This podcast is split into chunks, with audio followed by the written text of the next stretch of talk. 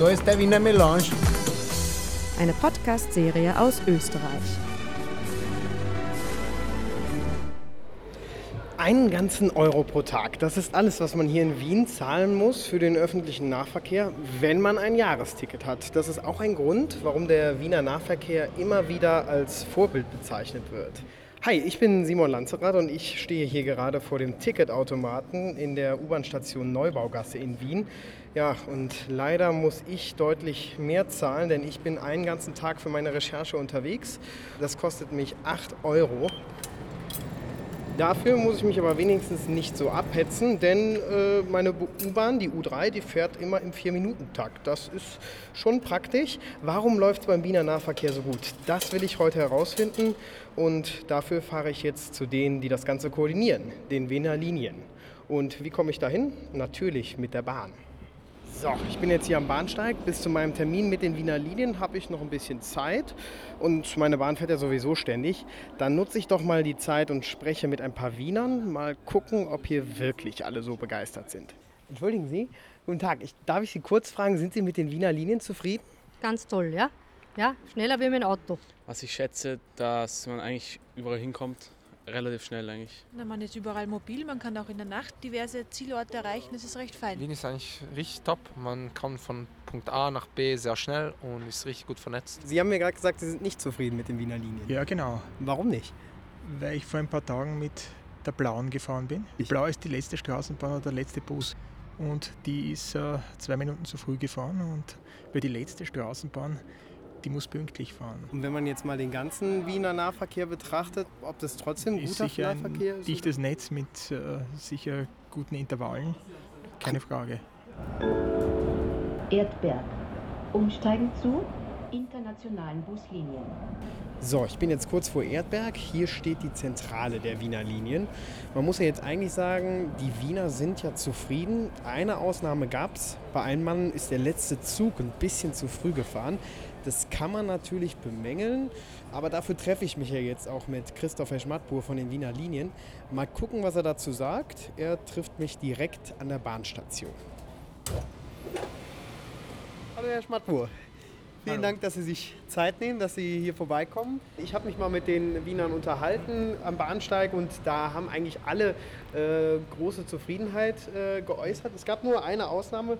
Ein Mann erzählte mir, dass er häufig erlebt, dass die blaue, also die letzte Bahn, die am Tag fährt, dass die häufig äh, zwei Minuten zu früh fährt. Wir versuchen natürlich so pünktlich wie möglich zu fahren.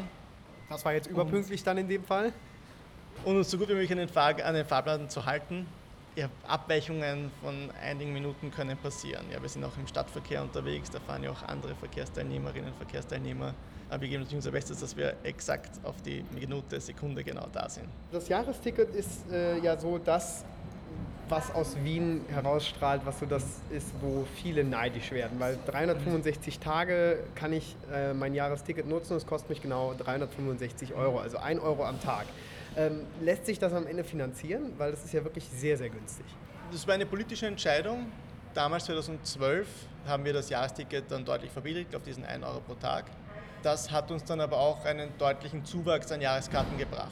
Reicht denn der 1 Euro pro Tag? Lässt sich das finanzieren, das Ganze im laufenden Betrieb? Ähm, natürlich, wir werden von der Stadt auch finanziert.